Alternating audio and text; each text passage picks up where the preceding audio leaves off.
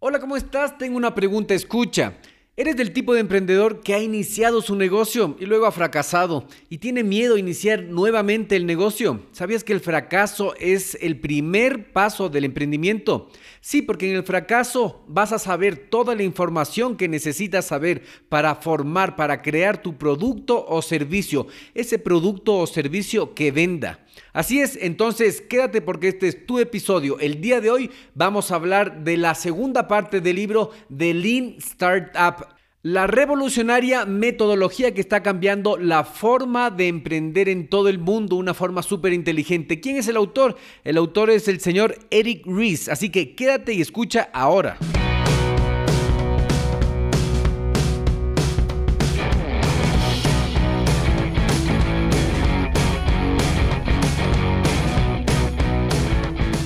Hola a todos y bienvenidos al podcast Mentalización para Emprendedores, donde juntos nos preparamos para despertar la conciencia. Yo soy Eric Seguel. ¿Sabías que los emprendedores y empresarios más exitosos leen en promedio 40 libros anualmente? Y muchos atribuyen su éxito a este hábito de aprender constantemente. De hecho, esta es la diferencia entre los que se actualizan y los que fracasan. Esta automatización del aprendizaje y esforzarse constantemente para mejorar cada día. En este podcast Mentalización para Emprendedores hacemos fácil para ti construir y mantener el mismo hábito, el mismo proceso de aprendizaje constante de los emprendedores y empresarios más exitosos. Simplemente escuchando a este podcast, asegúrate de suscribirte en Apple Podcast y sintonizarnos cada martes y jueves para nuevos episodios. Y si quieres profundizar más tus conocimientos de los temas de los que hablo en este espacio, ingresa a nuestra página web y hazte miembro hoy día.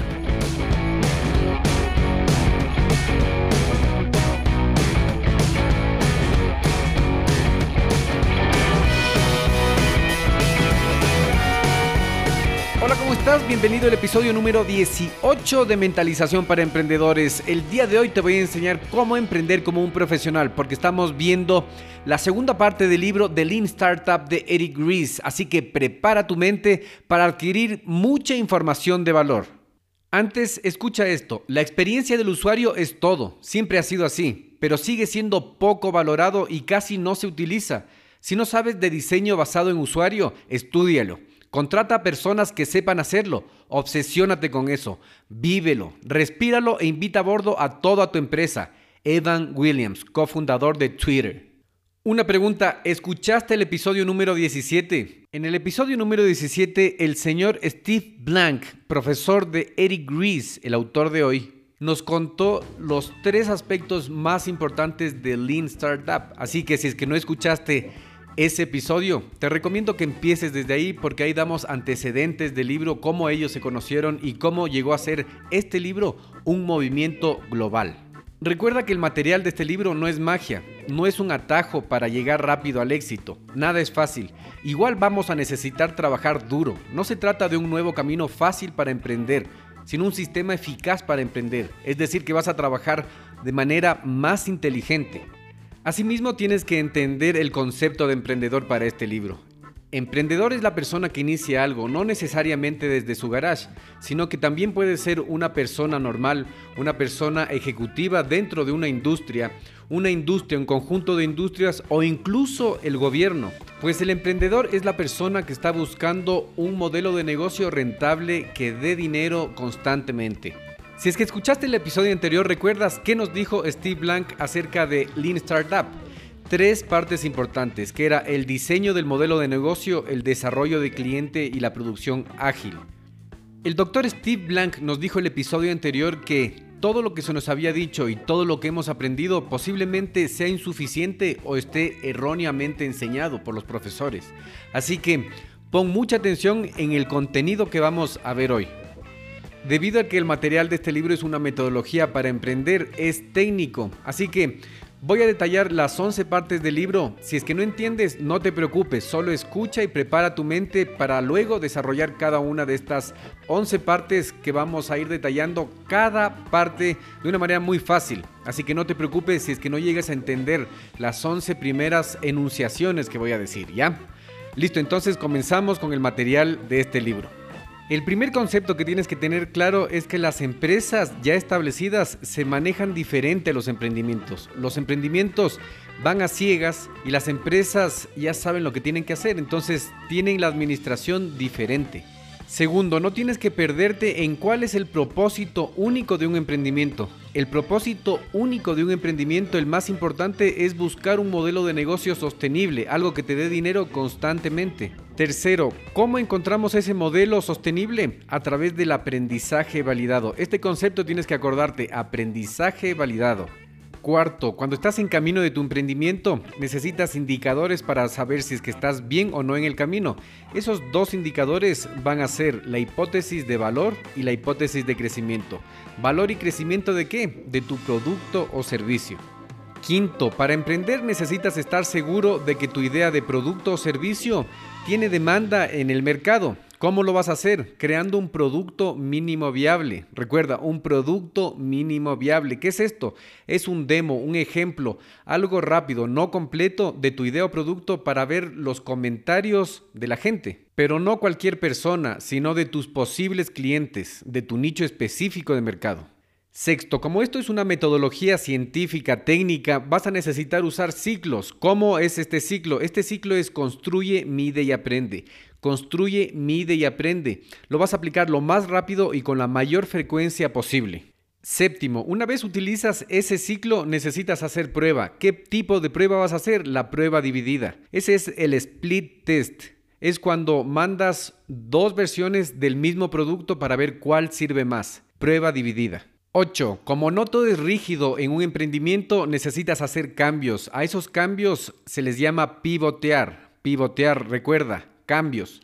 9. Como cualquier emprendimiento, cualquier cosa que se mueva necesita un motor. Recuerda que necesitas un motor de crecimiento. En el desarrollo te voy a decir los tres motores de crecimiento que tiene el emprendimiento. Número 10. Cada emprendimiento necesita indicadores para saber si va por el camino correcto, pero esos indicadores pueden ser falsos, como por ejemplo las métricas de vanidad. ¿Qué es las métricas de vanidad? Es por ejemplo cuánta gente te está siguiendo en las redes sociales. Puede ser que te estés engañando con estas métricas porque así te sigan millones de personas. ¿Le has vendido un dólar a alguno de esos seguidores?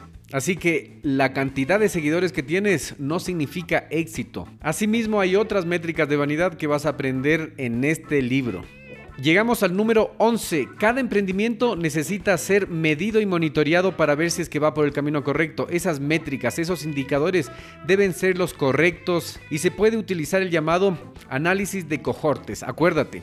Así que esas 11 partes del libro vamos a ver si es que necesitas, repítelo y comienza a analizar y a preguntarte qué es lo que necesitas, porque lo que más resuena en ti es lo que necesitas.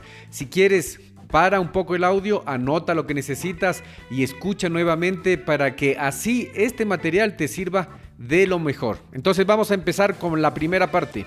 Te voy a hacer una pregunta a ver si recuerdas. Entonces, lo que están diciendo es que las nuevas empresas, los emprendimientos, deben manejarse diferente a las empresas establecidas.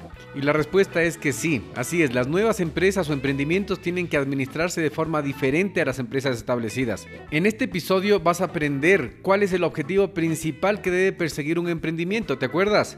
Comencemos viendo cuál es la gestión tradicional. La gestión tradicional consta de dos partes, el desarrollo de planes y la supervisión del personal que lo ejecuta.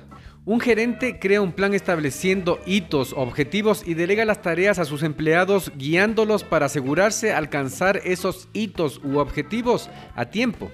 Esta estrategia de gestión funciona en las empresas ya establecidas, que han existido lo suficiente como para saber qué funcionó en el pasado y por lo tanto qué podría funcionar en el futuro. Sin embargo, los emprendimientos son diferentes. No pueden predecir su propio futuro porque no tienen pasado. No saben qué quieren sus clientes y no saben qué enfoques son los mejores para encontrar clientes y crear un modelo de negocio sostenible. Para saber qué podría funcionar, deben ser flexibles. Adoptar técnicas de administración tradicional sería un engaño para ellos mismos.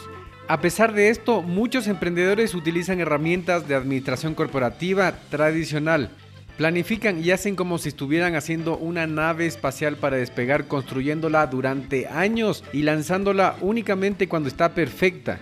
La verdad que administrar un emprendimiento es más como manejar un Jeep 4x4 todoterreno.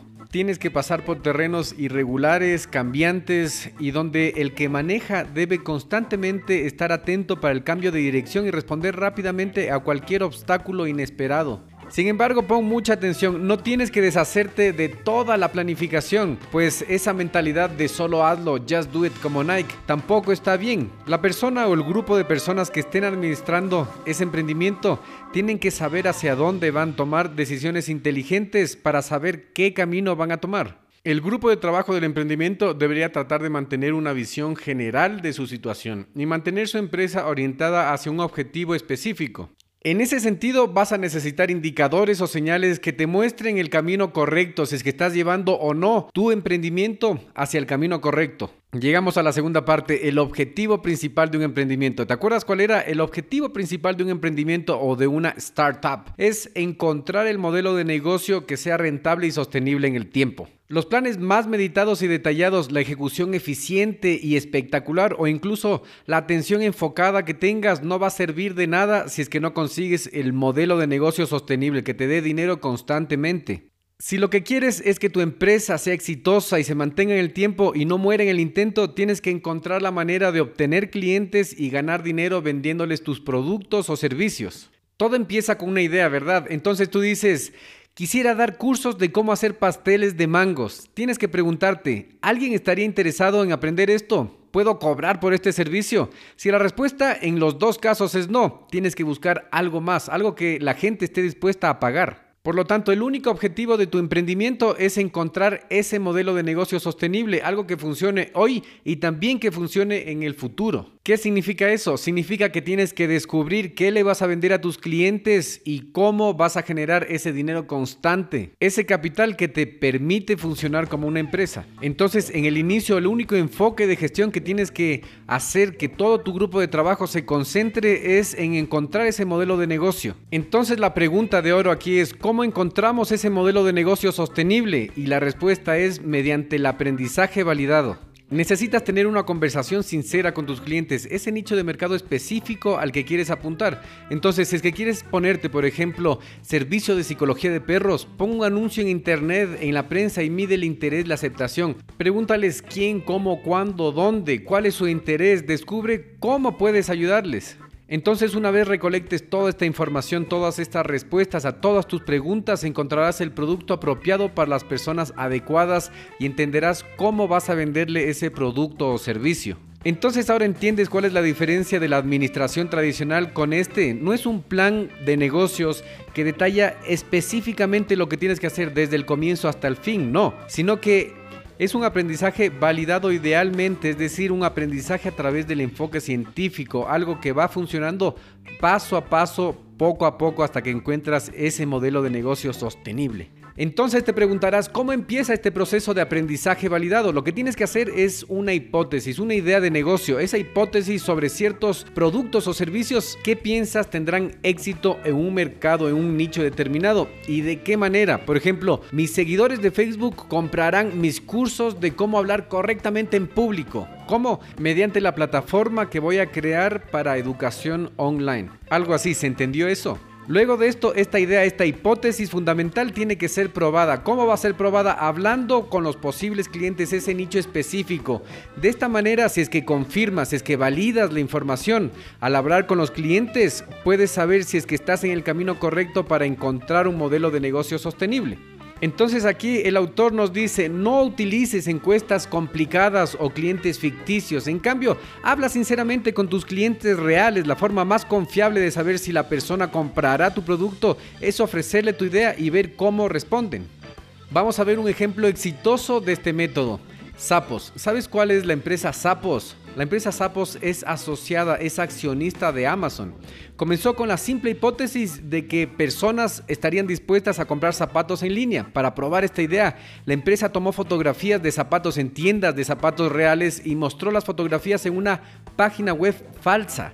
Cuando la gente realmente intentó comprar en la página web falsa, Sapos vio que su idea, su hipótesis era válida.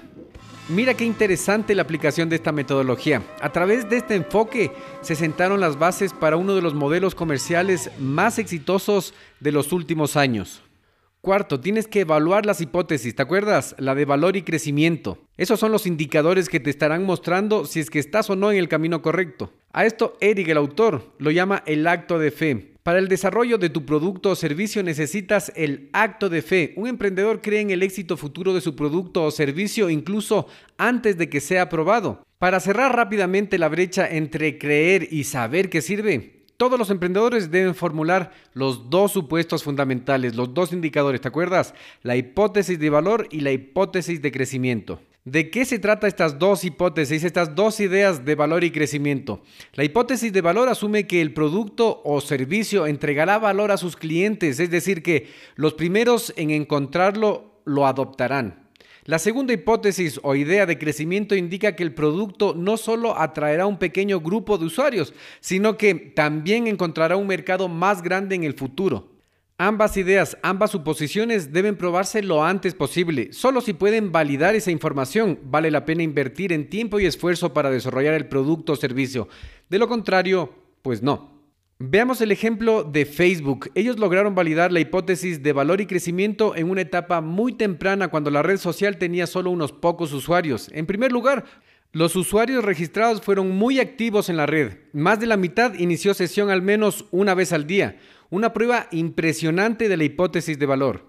Segundo, Facebook tuvo un porcentaje impresionante de activación de usuarios, lo que significaba que ganó penetración en el mercado muy rápidamente. En la universidad donde se introdujo Facebook, tres cuartas partes de todos los estudiantes se inscribieron en un solo mes, sin que la empresa hubiera gastado un solo centavo en marketing, lo que probó la hipótesis de valor y crecimiento.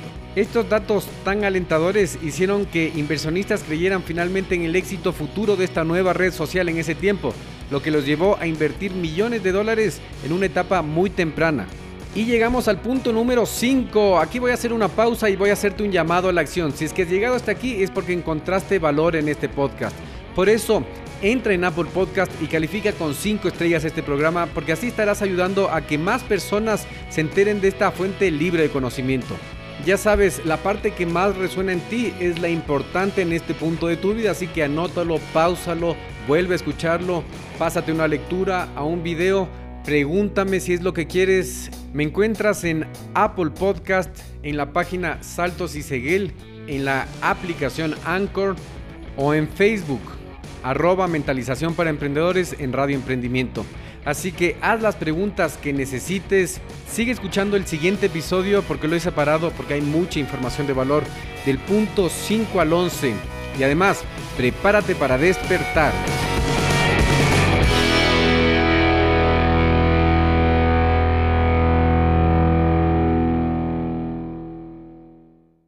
En este minuto voy a hacer una pequeña pausa para hacerte una pregunta a ti que estás escuchando. ¿Estás conmigo? Escucha esto.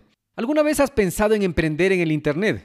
¿Tienes una mentalidad de abundancia? ¿Crees que enfocarte en lo más importante te va a generar resultados? ¿Quieres emprender sin dejar tu empleo actual? Cuando empecé mi negocio en Internet tenía muchas dudas, como por ejemplo, ¿qué puedo vender? ¿Qué herramientas utilizo? ¿Cómo vendo? ¿A quién le vendo? Es más, ¿cómo llega el dinero del Internet a mis manos? Luego de muchos errores, fracasos, aciertos y éxitos, supe que emprender es simple, pero no es fácil. No existen fórmulas mágicas, tienes que invertir tiempo, aprender, tienes que poner esfuerzo y dinero. Es un proceso realmente hermoso porque te genera resultados. Ahora, por ser parte de nuestra comunidad puedes ahorrarte mucho tiempo, dinero y esfuerzo si es que tomas acción en este momento. ¿Qué necesitas hacer? Primero necesitas cambiar de mentalidad. Para eso vas a leer o escuchar libros adecuados de emprendimiento. Luego seguir un curso, contactarte con mentores, con personas que ya estén logrando lo que tú quieres hacer. Y estoy aquí para servirte. Te voy a enviar directo a tu correo el acceso totalmente gratis a nuestra biblioteca virtual, la biblioteca virtual de Radio Emprendimiento con más de 350 libros que podrás descargarte totalmente gratis. Solo tienes que entrar a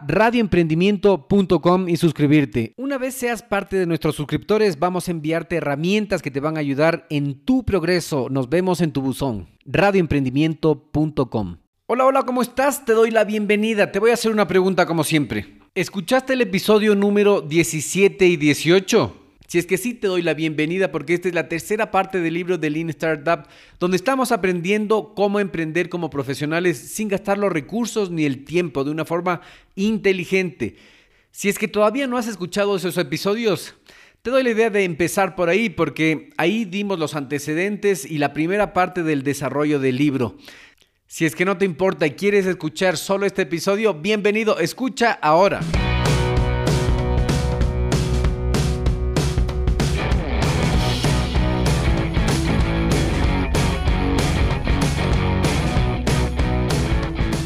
Hola a todos y bienvenidos al podcast Mentalización para Emprendedores, donde juntos nos preparamos para despertar la conciencia. Yo soy Eric Seguel. ¿Sabías que los emprendedores y empresarios más exitosos leen en promedio 40 libros anualmente? Y muchos atribuyen su éxito a este hábito de aprender constantemente. De hecho, esta es la diferencia entre los que se actualizan y los que fracasan. Esta automatización del aprendizaje y esforzarse constantemente para mejorar cada día. En este podcast Mentalización para Emprendedores hacemos fácil fácil para ti construir y mantener el mismo hábito, el mismo proceso de aprendizaje constante de los emprendedores y empresarios más exitosos. Simplemente escuchando a este podcast, asegúrate de suscribirte en Apple Podcast y sintonizarnos cada martes y jueves para nuevos episodios. Y si quieres profundizar más tus conocimientos de los temas de los que hablo en este espacio, ingresa a nuestra página web y hazte miembro hoy día.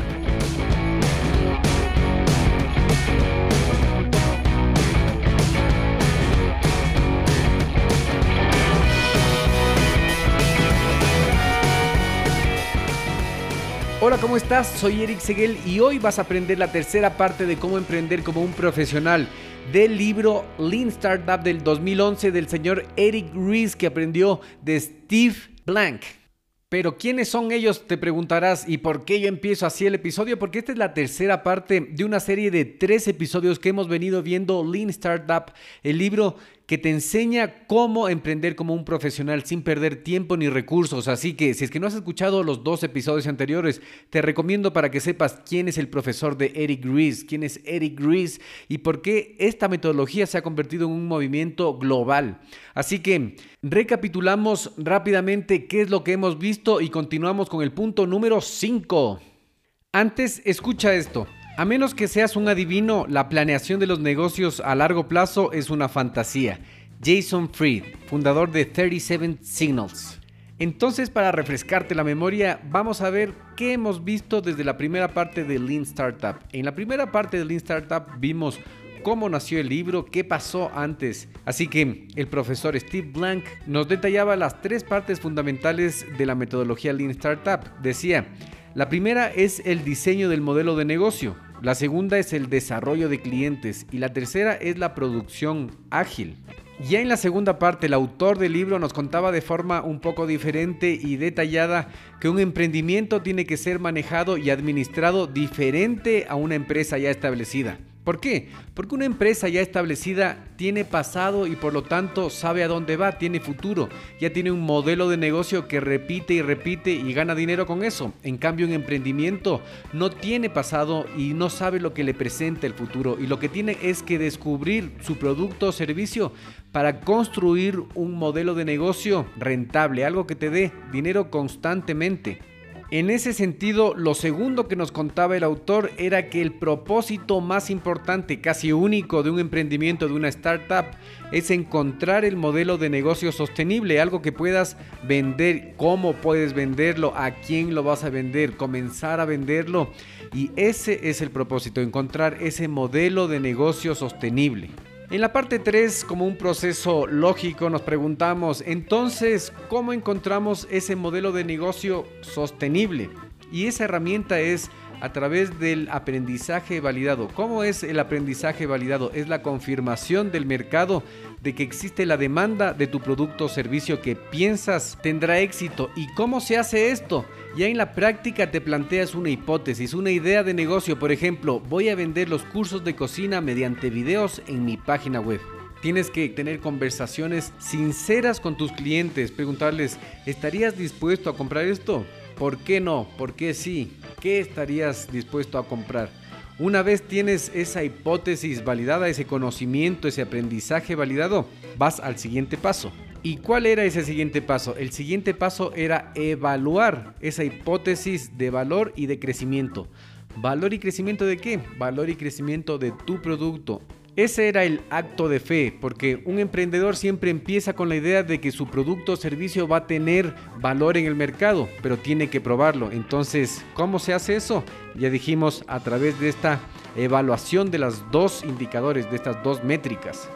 Ese es el resumen de lo que hemos visto hasta este punto, así que nos toca del 5 al 11, acuérdate, del 5 al 11. ¿Cuál era el 5? El 5 era tienes que desarrollar un producto mínimo viable y ese era un concepto muy importante que tienes que acordarte de esta metodología para cuando te pregunten, diga, producto mínimo viable, claro. O sea, yo sí estudié Lean Startup. Entonces veamos qué es un producto mínimo viable. Es un ejemplo, un prototipo no terminado, un experimento para sacar comentarios de tu público específico, de tu cliente, de tu nicho específico de mercado. Le vas a dar una muestra de lo que quieres hacer y vas a decir, está bien, lo comprarías, le falta algo. Ese es el producto mínimo viable, un experimento, un prototipo de tu idea, un ejemplo. ¿Y por qué vamos a hacer esto? Porque es muy lógico hacer algo que no inviertas mucho para hacer un experimento. Muchos emprendedores pasamos demasiado tiempo trabajando en un producto de forma aislada, sin salir de la oficina, como dice Steve Blank, sin saber si realmente hay clientes reales para este producto o no. Esto se trata de algo tangible, así que si es que deseas crear un negocio sostenible que se mantenga el tiempo, tienes que averiguar lo más rápido posible si es que existiría o no alguna demanda de tu producto o servicio. Y entonces, ¿cuál sería la forma más rápida y sencilla de obtener comentarios de los clientes del mundo real sobre tu idea? Es crear una versión mínima viable de tu producto o servicio. Este producto mínimo viable debe ser lo más simple posible, no terminado y debe contener solo lo que necesitas para ofrecer a los clientes una experiencia realista de cómo funcionaría tu producto o servicio, lo suficiente como para tener retroalimentación útil desde ellos, porque son ellos quienes te dirán, no, tienes que hacer de esta manera. Esa idea grandiosa de un negocio realmente no tiene que salir de una persona, sino de los consumidores, del nicho específico, de las personas que van a utilizar ese producto o servicio. Entonces el PMB, ¿qué es el PMB? Producto mínimo viable. Puede ser un simple prototipo básico de tu producto o incluso una prueba de humo. ¿Qué es una prueba de humo? Es pretender vender un producto falso. Cargar imágenes de zapatos en una tienda web, aunque todavía no la puedas vender, es un buen ejemplo de esto. Para que se te aclare un poco más en la mente, veamos el ejemplo de Dropbox. ¿Sabes cuál es Dropbox? Claro, es esa aplicación donde tú sincronizas todos tus documentos en todos los dispositivos que tengas. Dropbox sabía que desarrollar esa idea de producto llevaría mucho tiempo y además mucho dinero. Sí, por eso lo mantuvieron simple. Eligieron una forma simple y creativa para validar su hipótesis de que había demanda de este nuevo servicio de sincronización de datos fáciles de usar. ¿Y sabes qué es lo que hicieron? No. ¿Y quieres saberlo? Sí, entonces te voy a decir. Lo que hicieron es lo siguiente. Ellos no hicieron una nave espacial terminada, lista para volar, para después probar en el mercado si es que valía o no y arriesgarse a perder millones de dólares. No, ellos lo que hicieron es un simple video de demostración, un demo en video. No crearon nada, solo hicieron un video. Entonces, habían asumido que había una demanda de este producto, de este servicio, y tenían razón. Porque esa noche 75 mil personas se habían inscrito y registrado en la lista de espera y el equipo de Dropbox entonces concluyó que estaban en el camino correcto. Podrían comenzar con confianza a desarrollar su producto y servicio y de esta forma inteligente se ahorraron tiempo y dinero. Así que tú también tienes que ser inteligente como ellos y no desperdiciar tus recursos y tu tiempo en productos que ni siquiera sabes si es que van a servir o no. Sí está muy bien que seas muy animoso y un emprendedor feliz y que quieras ir contra la corriente y probar que tu idea está bien. Pero hay que hacerlo de forma inteligente, creando productos mínimos viables, un prototipo muy barato y muy rápido de lo que tú quieres probar en el mercado. Continuamos, entonces llegamos al punto número 6. El 6 es el ciclo Build, Measure and Learn. ¿Qué significa esto? El ciclo construye, mide y aprende. Esto lo tienes que hacer lo más rápido posible, con la mayor frecuencia que puedas. Entonces, cuando estás en la búsqueda de un modelo comercial sostenible, de un modelo de negocio que te dé plata, que te dé dinero, la máxima prioridad es aprender Cada empresa nueva, cada emprendimiento debe saber qué productos construir y cómo ganar dinero vendiéndolos. Tienes que saber a quién le vas a vender, cómo lo vas a vender, etc. Esto no puede suceder si no estás en contacto con el mundo real. ¿Te acuerdas? Tienes que salir de tu oficina. Sí, tienes que salir a la calle, al mundo real y mostrar tu producto y servicio a los clientes y además preguntarles, recopilar esos comentarios y luego aprender de ello. Para facilitar este ciclo usa el BML. ¿Qué es eso? El ciclo Build, Measure and Learn. En español, ¿te acuerdas cómo era? Era construye, mide y aprende. Entonces, primero construyes una versión simple de tu producto como un prototipo o una prueba de humo. El segundo paso que vas a tomar es llevar este producto o servicio al mercado real y reunirte los comentarios desde tus clientes. Recopilando estos datos cuantitativos, ¿qué vas a hacer? Este experimento mide el interés de tu producto o servicio. Por ejemplo, en tu página web, ya sea falsa o real, le pones tu nuevo producto y ves cuántos clics de compra hay en ese producto específicamente. Cuando estés midiendo, asegúrate de no solo ver los números en clics, sino también hablar con tus clientes sinceramente. Si deseas comprender tus datos, también tienes que conocer las impresiones individuales de cada opinión de tus clientes, ¿me entiendes? ¿Qué vas a hacer con estos datos? Lo que aprendas de este ciclo debes utilizarlo para conceptualizar y construir un nuevo producto optimizado que te acerque al siguiente ciclo, construye, mide y aprende. Este proceso se repite hasta que encuentres un modelo de negocio sostenible. Es importante ser rápido aquí. Cada ciclo te ayudará a mejorar tu producto y además te brindará información valiosa sobre lo que desean tus clientes. Mientras más ciclos puedas pasar, más probabilidades tendrás de encontrar ese modelo de negocio sostenible y exitoso. Sí, ese modelo exitoso que siempre has soñado y además que te va a brindar ese estilo de vida que estás buscando. Y así hemos llegado al número 7. ¿Has escuchado de los split test, las pruebas divididas? La verdad yo creo que sí, si es que eres emprendedor y estás investigando, las pruebas divididas es un paso fundamental, es una cosa que escuchas y estudias en todas partes. Entonces veamos cómo lo usamos. Tienes que utilizar las pruebas divididas para mejorar tu producto, para eso sirven. Sí, ¿por qué? Porque nos ayuda a distinguir entre lo que vale y entre lo que no vale, el desperdicio. Desarrollando y mejorando un producto, los emprendimientos deben distinguir entre el valor y el desperdicio. Deben descubrir qué características son valiosas para sus clientes y cuáles no. Entonces, las características valiosas, las que valen, son aquellas que te van a sumar, que te van a traer más clientes o más ingresos. En cambio, por otro lado, las características que no funcionan son las derrochadoras, las que te quitan. Incluso si es que eres el dueño de la empresa y piensas que es lo mejor que hay, son las derrochadoras y son desperdicio. Entonces, aquí entra en juego las pruebas divididas. Siempre que consideres agregar una característica o cambiar una existente en los productos y servicios, ¿qué tienes que hacer? Tienes que crear dos versiones de tu producto, una con la nueva función y otra sin ella. Probando ambas versiones, pronto te darás cuenta si es que vale el cambio o no vale para tus clientes. ¿Cómo nació esta prueba dividida? Las primeras empresas que usaron esta técnica fueron las empresas de pedidos por correo. Por ejemplo, para averiguar si un nuevo diseño de catálogo iba a aumentar las ventas, imprimieron dos versiones. El 50% de sus clientes obtuvieron el diseño antiguo, el que ya tenían y el 50% restante tuvo el nuevo catálogo. En todo lo demás, los catálogos eran igual. Por lo que las empresas simplemente tenían que comparar la cantidad de ventas que había hecho cada grupo. Estos datos respondieron a la pregunta si es que el nuevo diseño del catálogo fue una mejora o no fue.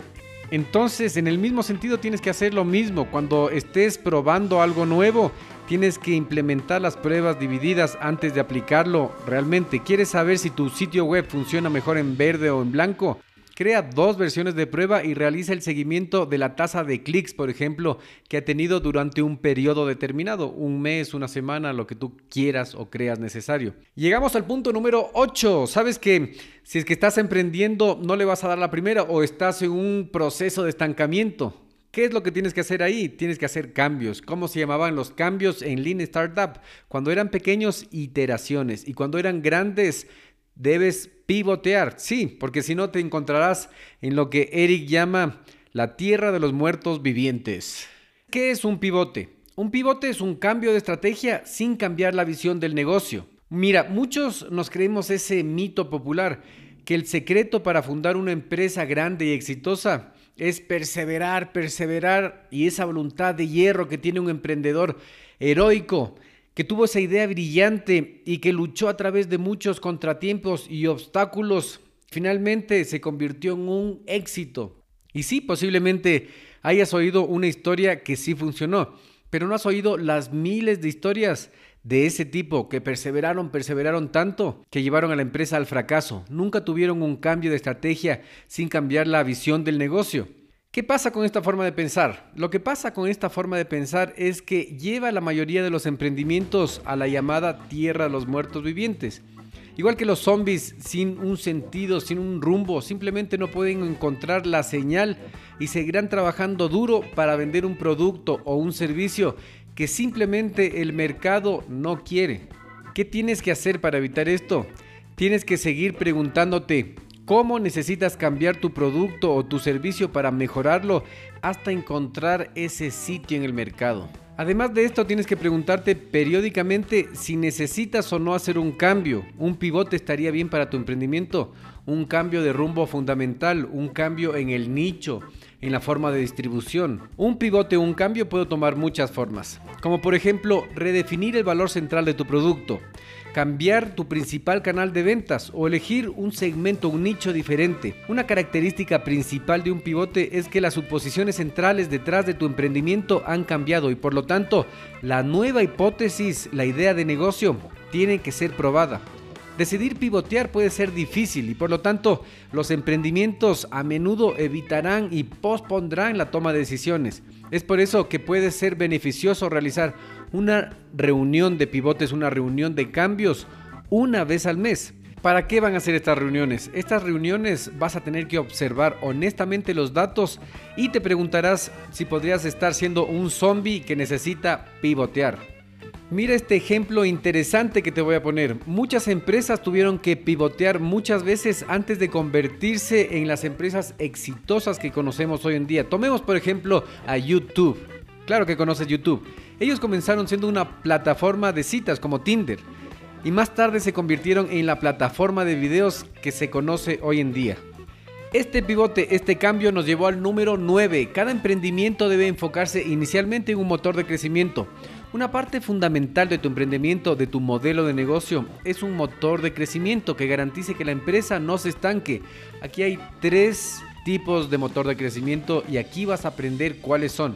Esos tres motores de crecimiento son primero el motor adhesivo, segundo el motor viral y tercero el motor de crecimiento pagado. El motor adhesivo funciona al retener clientes existentes que ya generan un flujo constante de dinero. El objetivo aquí no es generar nuevos clientes invirtiendo en marketing, sino más bien hacer que los clientes actuales usen, compren, utilicen tu producto o servicio aún más seguido, ofreciendo nuevas funciones y también un excelente servicio. El segundo motor de crecimiento es el motor viral. ¿Y cómo funciona este motor de crecimiento? Funciona al hacer que los clientes existentes se encarguen del marketing de la empresa.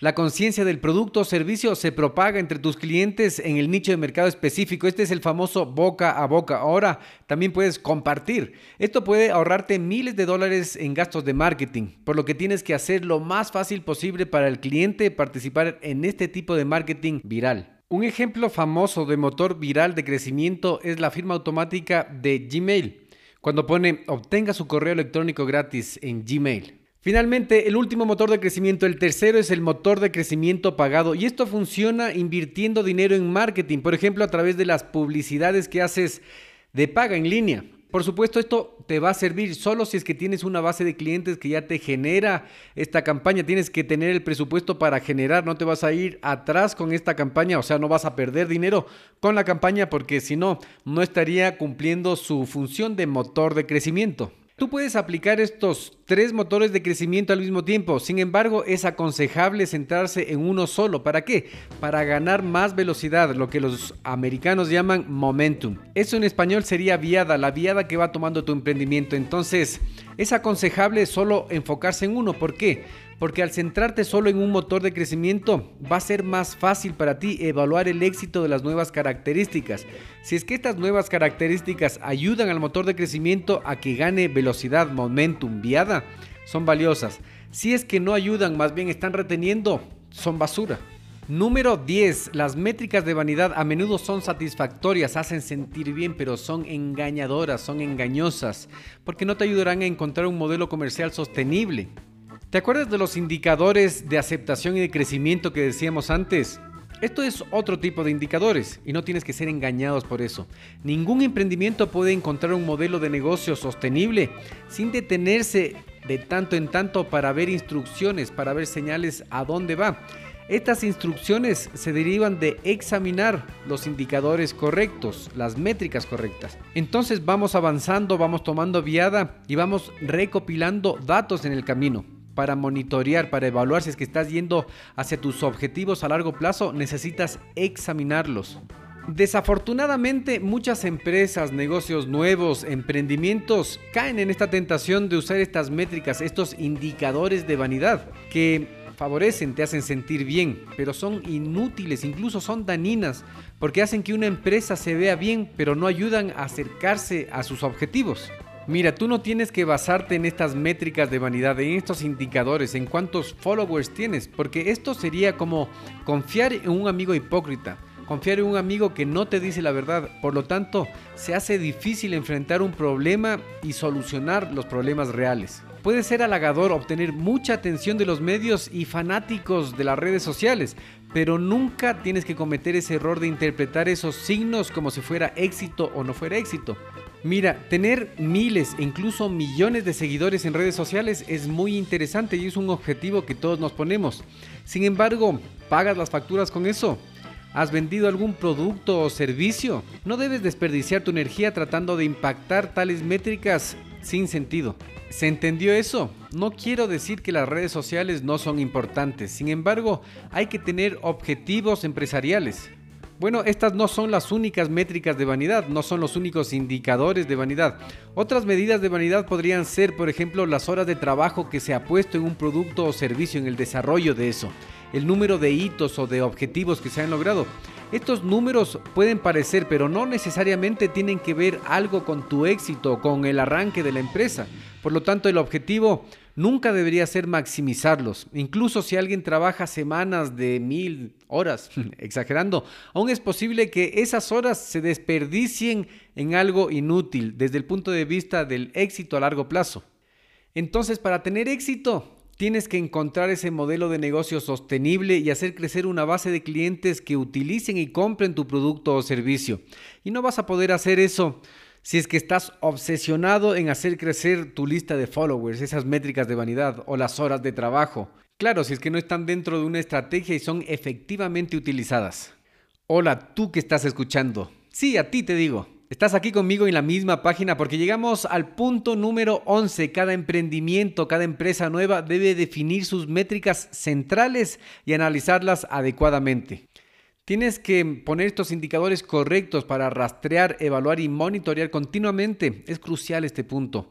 Es para ver dónde está el carrito que estás empujando. Solo al ver mejorar estas métricas sabrás si es que estás en camino de tu objetivo a largo plazo o no, para encontrar ese modelo sostenible de negocios. Las métricas centrales, los indicadores centrales correctos, difieren desde el arranque, desde cuando estás empezando hasta cuando pones en marcha. A menudo son cosas como el aumento del número de clientes que pagan la duración media de una sesión, si es que tienes una página web, o la recomendación, la cantidad de recomendaciones que tienes, digamos, en mil clientes. Ya me adelanté, ¿verdad? Mil clientes. Podría ser en 10 clientes que tienes 10 o la cantidad que tengas. Yo te deseo que tengas mil clientes. Cada nueva empresa tiene que encontrar sus propias métricas, sus propios indicadores correctos para darle dirección y visión realista a su carrito, a su progreso, a su emprendimiento, a su negocio. Cuando estés analizando estos datos, te va a ser muy útil esta herramienta llamada análisis de cohortes. ¿Cómo funciona? En lugar de simplemente observar cómo el ingreso o la base de usuarios ha crecido en general, compara cómo se comportan los nuevos clientes. Mira, para ponerte un ejemplo, supongamos que tu métrica, tu indicador central es los índices de recomendación. ¿Cuántas recomendaciones has tenido tú en un plazo determinado? Para comprender cómo avanza, debes examinar los siguientes factores. ¿Con qué frecuencia tus clientes se registraron hace seis meses y recomendaron tu producto? ¿Con qué frecuencia tus clientes recomendaron y se registraron hace cuatro meses? ¿Con qué frecuencia hace dos? ¿Sí me entiendes? Al utilizar esta herramienta de cohortes, en este caso los grupos de usuarios que se registraron en diferentes momentos y sus respectivos porcentajes de recomendación, puedes ver si es que tu emprendimiento está avanzando hacia tu objetivo o no. Solo esta métrica, este indicador, te dirá si es que estás progresando. De lo contrario, estás estancado. Que no te pase eso. Recuerda, arroba mentalización para emprendedores en Facebook, Eric Seguel en LinkedIn. Pregúntame lo que tú necesites. Te agradezco por haber escuchado estos tres episodios. Espero que tengas miles o millones de clientes y prepárate para despertar.